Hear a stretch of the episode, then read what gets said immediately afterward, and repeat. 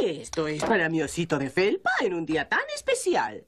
Día especial ahí, ¿qué se me olvidó ahora? ¿Que no cunda el pánico? ¿El día del tocino? No, no, no, no, pero ¿qué estás diciendo? Ahí se está impacientando. Dile lo que sea. ¡Feliz día de San Valentín!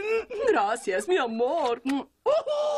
Ah, deben tener muchas cosas planeadas, ¿verdad? Ah, más o menos. Pero nadie le hace caso al día de San Valentín. Esa novia mía, esa novia mía, tiene que ser mi mujer. Oye, papá, ¿por qué no le das a mi mamá su regalo? Pero qué buena idea, hijo. Está en, eh, arriba, en el segundo piso de la casa. Así que voy por él.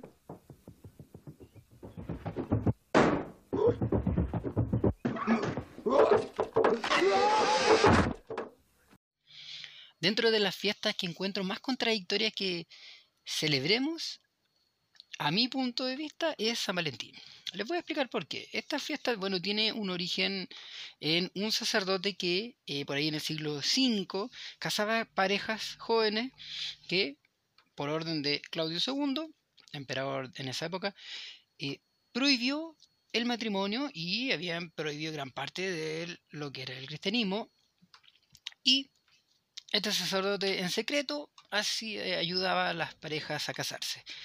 La historia entre fábula y fantasía tiene muchos aspectos, eh, pero nos vamos a quedar con esto de que eh, tiene un origen cristiano, el cual después se trasladó, se instauró, luego de que se dieran cuenta que fue bastante arbitrario haber matado a este hombre por hacer su función básica, y eh, para poder eh, ordenar un poco, porque hay que entender que en esta época eh, no, no es que existieran solamente cristianos, habían paganos, había mucha religión y se entrecruzaba la celebración. Y para ordenar esto, esta gente aprovechó esta celebración y metió el San Valentín al,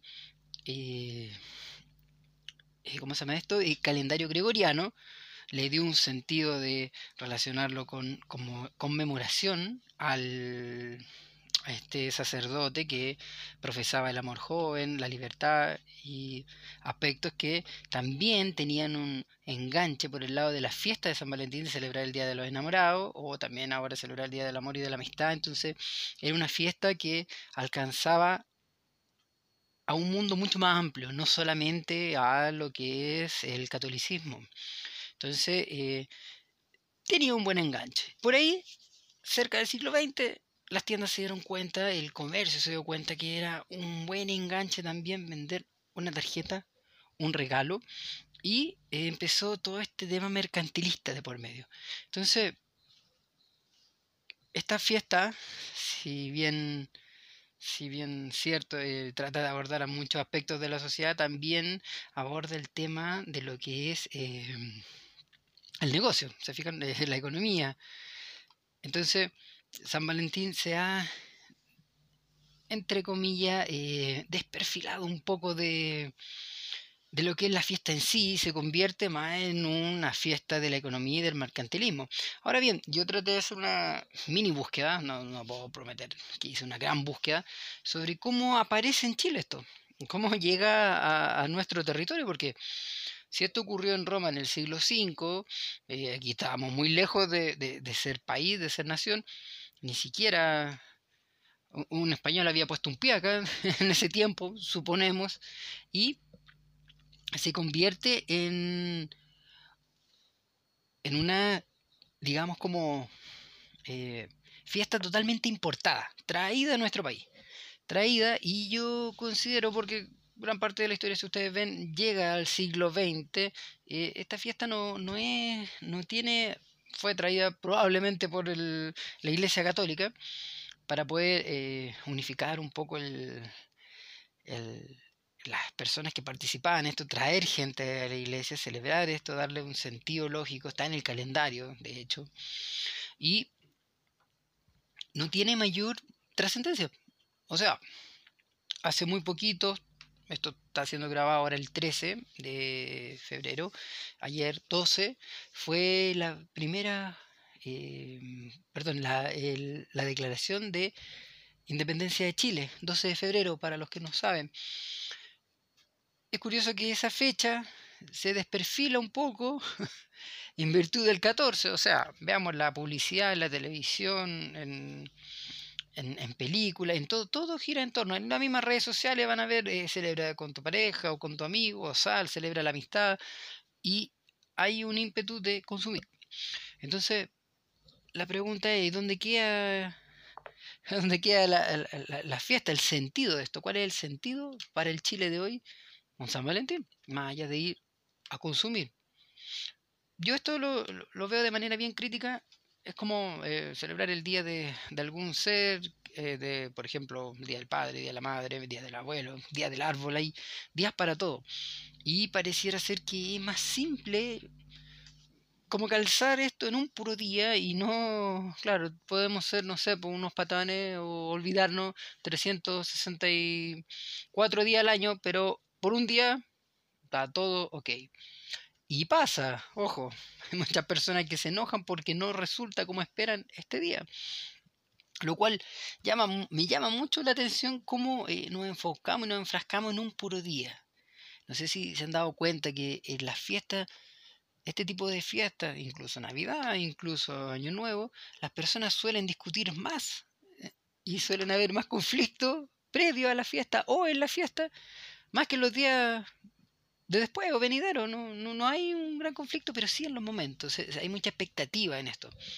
Entonces, para entender mejor esta idea, y esa es la idea un poco de, de este podcast especial de, de, 14, y tomando una pregunta que fue bastante distinta originalmente, y que fue la pregunta ¿cómo puedo conseguir pololo? La vamos a transformar y la vamos a llevar a eh, ¿Qué es esto de, amarse? ¿Qué, es esto del amor? Eh, ¿Qué, entendemos por amor? ¿Qué, ¿Cuál es el origen de esto? Y aprovechando la fecha, ¿qué, es San Valentín? Como lo que estamos explicando ahora. Y puntualmente, ¿qué, es el amor? ¿Es algo que se aprende? ¿Es algo que es? ¿Qué, hay al respecto? ¿Se fijan? Vamos a aprovechar también de desarrollar un, poquito un autor que es de fácil lectura y que de repente podría leerlos, que es Eric Fromm y un poquito de su libro El arte de amar. ¿ya? Alguna idea, solamente alguna pincelada sobre lo que él eh, comenta sobre este tema y que creo que es bastante relevante para este momento, para esta sociedad en la cual nos estamos desenvolviendo.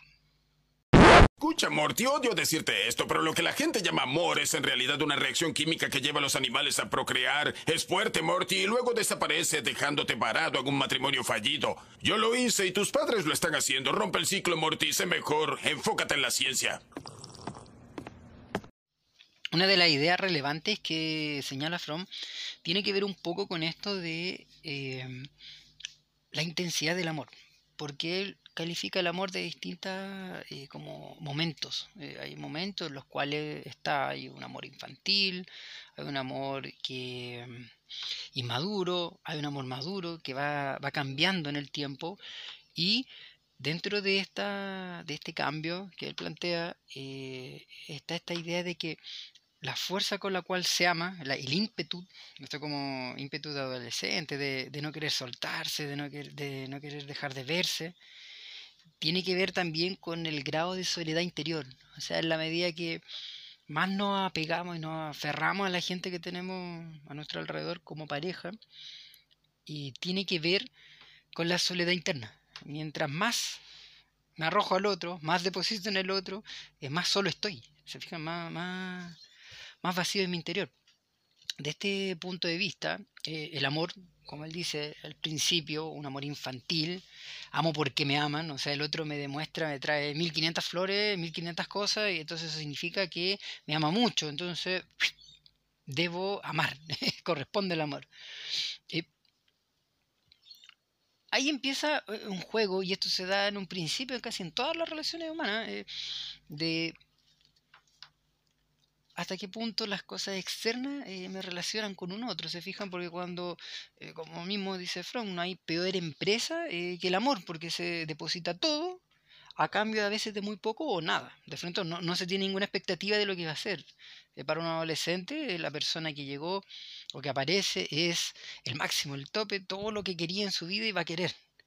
Hasta que esto va pasando, porque por razones obvias el organismo no es no es full enfocado hacia afuera, depende también, hay que tener un cuidado interno, ¿se fijan? Esto también el, autor lo plantea, de que en la medida que yo me amo, puedo amar al resto, no, no, no puedo eh, querer a las personas si es que yo no me quiero, eh, no, no, puedo tener ese vacío y querer al mismo tiempo. Eh, las relaciones se tornan medias extrañas, ¿se fijan? No sé si les ha pasado que de repente se pueden desvirtuar rápidamente porque alguien dio un pequeño gesto o una pequeña apertura y eso no implica que haya cariño o, o, no sé, gustarse, por así decirlo, sino que tiene que ver con que una persona va y lo hizo y si la otra lo recibe y lo, lee de esa manera, a lo mejor hay algo en su interior que, está, que no está funcionando, ¿se fijan? Entonces, este amor después puede evolucionar a un amor inmaduro, e evoluciona porque esto va avanzando, a un amor inmaduro donde eh, te amo porque te necesito. Nadie más va a querer, eh, eh, ¿cómo se llama esto? Eh, va a lograr lo que esa persona logra, va a traer lo que esta persona eh, quiere, es esa y solo esa persona. ¿Les suena familiar de repente? A lo mejor a ustedes mismos les ha pasado, a lo mejor a un hijo o un familiar han visto que es todo con la otra persona. Ustedes a lo mejor ven a la otra persona y pareciera ser cualquier cosa, pero para esa persona es todo lo que tiene en ese momento.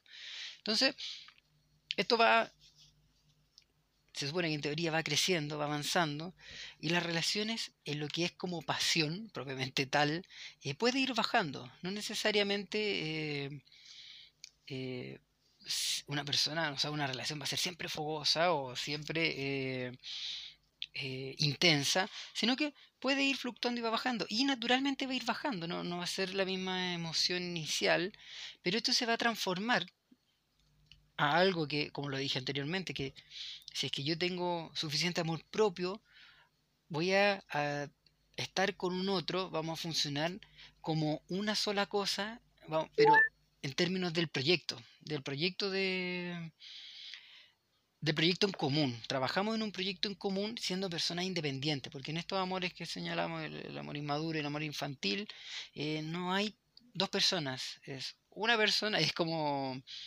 no digamos visceral, pero es muy eh, enfocado a mi necesidad personal. Es como lo que ahora enganchamos con el tema del San Valentín. Compra lo mejor, haz lo mejor, haz aquí.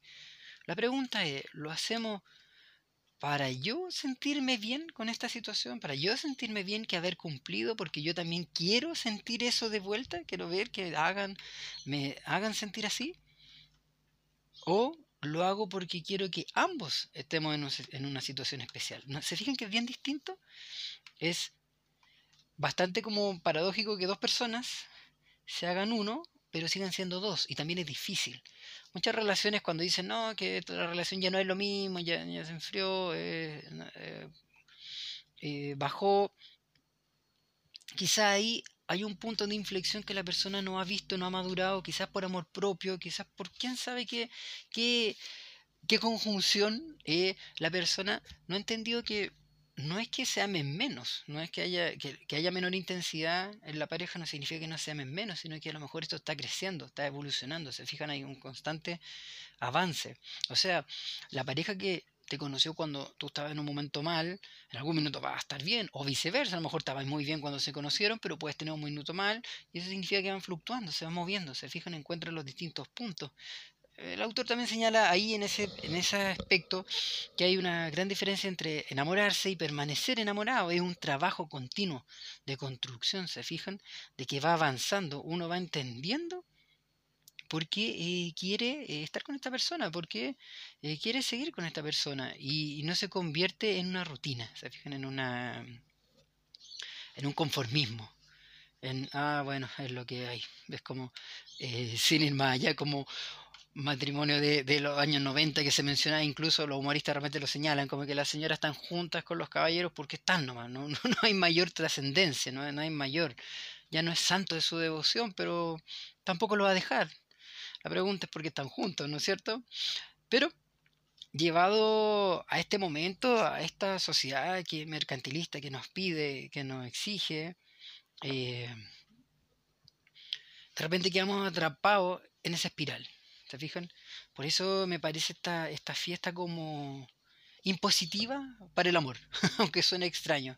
Creo que un día de amor no va a mejorar quizá un descuido de un año. ¿Se fijan? Por eso eh, no me agrada esta, esta, esta fiesta y quizás lo vean así como exagerado, pero la verdad es que veo que gran parte de la publicidad va orientado a eso. Es como, falta que te digan, si te has portado mal, haz esto. sea bien específico, haz esto y a lo mejor las cosas van a mejorar. Entonces, si repasamos un poco, estamos tratando de entender que si tú quieres tener pareja o quieres que tu relación vaya más o mi relación ya terminó, no sé, depende mucho también de ti mismo, de tu persona, no es solamente del otro. Por más malo que haya sido la otra, la otra persona, perdón, o por más negativa que sea, algo pasó. O sea, es una relación de pareja, que alguien se convierte en algo que cuando a mí me señalan y me dicen, no, mira, es que esta persona no era quien yo esperaba. La verdad es que conociste bastante poco de la persona, si es que llegaste a un punto donde tú dijiste, pum, despierta y dices, oh, en realidad esta persona no era lo que yo esperaba, no es una persona amorosa, no es una persona a lo mejor nunca lo fue, solo que tú viste porque era lo que tú querías ver. Entonces, ahí nos enfrentamos con un problema personal, ¿se fijan? No, no hay un amor propio para decir, bueno, en realidad, eh, mira, yo necesito a alguien, lo estamos caricaturizando, que me cumplan tal y tal cosa, ¿se fijan? O yo me siento bien, o no sé, si es que, no, bien, genial que me regales esto, haga esto, pero no lo necesito. Entonces, ¿se fijan cómo esta situación se enreda, se confunde. O sea, si cada quien analizamos en qué momento estamos en nuestras relaciones, quizá eh, sería bueno decir, bueno, en realidad, ¿dónde estoy? ¿Amo con intensidad porque me siento terriblemente solo? ¿O amo por intensidad porque en realidad estoy feliz con lo que estoy teniendo? ¿O amo por intensidad porque me, me da mucho de vuelta? No sé. Hay que analizar cada quien sobre por qué o en qué minuto está. Y si es que es lo que quiere, lo principal, las relaciones amorosos, amorosas, perdón, son terriblemente voluntarias. Es horrible ahora, es terriblemente voluntario. Lo digo así de mal porque es tan voluntario que tú lo elegiste, nadie más. Si tú te lamentas de las parejas que has tenido, bueno, debería empezar a hacer una mejor autocrítica personal, porque a lo mejor ahí está el conflicto de por qué aparece una y otra vez el mismo tipo de pareja. ¿Se fija? Tomé una decisión. Ser feliz y estar enamorado de ti me hace una basura de doctor. Cierra la boca. ¿Quieres terminar la relación? Estás ebrio. Estoy ebrio. Y también tengo razón. Tú me hiciste un peor doctor. Y por eso la gente está muriendo.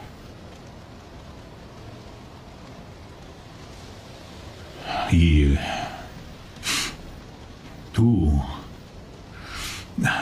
Sé que tú lo vales.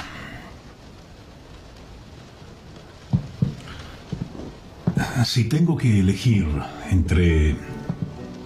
entre salvar a todos o amarte y ser feliz, te elijo a ti. Elijo ser feliz contigo. Siempre te elegiré.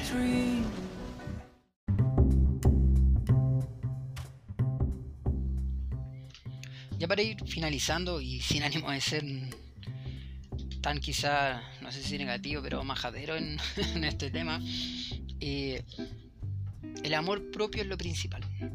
Si quieren tener una relación sana o mejorar su relación, parten, partan queriéndose ustedes mismos.